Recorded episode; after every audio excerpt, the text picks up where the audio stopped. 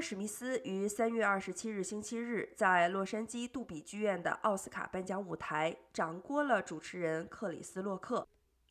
因为洛克开玩笑说，史密斯的妻子女演员贾达·平克特·史密斯出演了《魔鬼女大兵》的续集，目的是在调侃她的光头造型。但此前，史密斯的夫人曾透露自己有脱发问题。不久后，当史密斯获得奥斯卡最佳男主角，他情绪激动地在台上发表了演讲，称要向学院道歉，要向所有获得提名的同行们道歉。